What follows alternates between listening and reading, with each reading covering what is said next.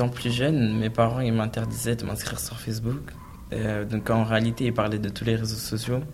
Mais je voulais faire mon rebelle, donc du coup, j'ai joué sur les mots et je me suis inscrit sur Twitter.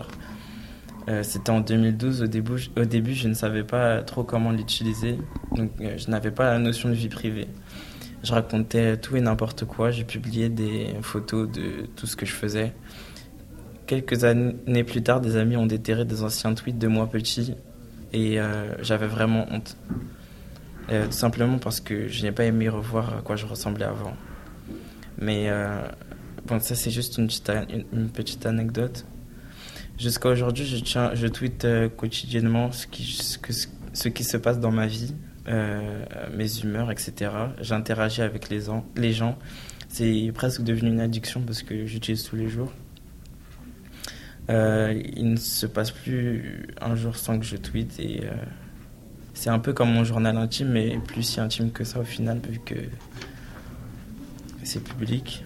Euh, Twitter me permet aussi de rencontrer des gens que je n'ai pas forcément l'occasion de rencontrer dans ma ville, des gens loin de la mentalité des gens de banlieue, des gens qui partagent les mêmes passions, les mêmes goûts que moi. Donc euh, à l'heure d'aujourd'hui, j'ai 18 ans. Mes parents savent que je suis sur les réseaux sociaux et ils ont aucun mal avec ça. Je comprends pourquoi ils me l'interdisaient plus jeune parce qu'on n'a pas forcément cette notion de vie privée.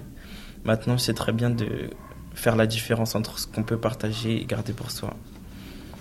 J'ai commencé à, parler avec des gens de Twitter autour, euh, autour de mêmes goûts musicaux, vestimentaires, etc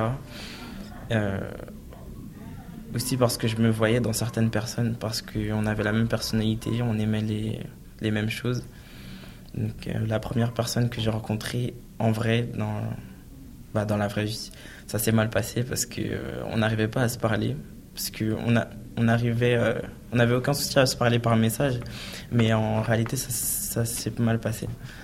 La deuxième personne que j'ai rencontrée, ça s'est beaucoup mieux passé parce qu'on on a beaucoup parlé, on a rigolé, on est même allé manger et depuis c'est devenu un pote dans la vraie vie.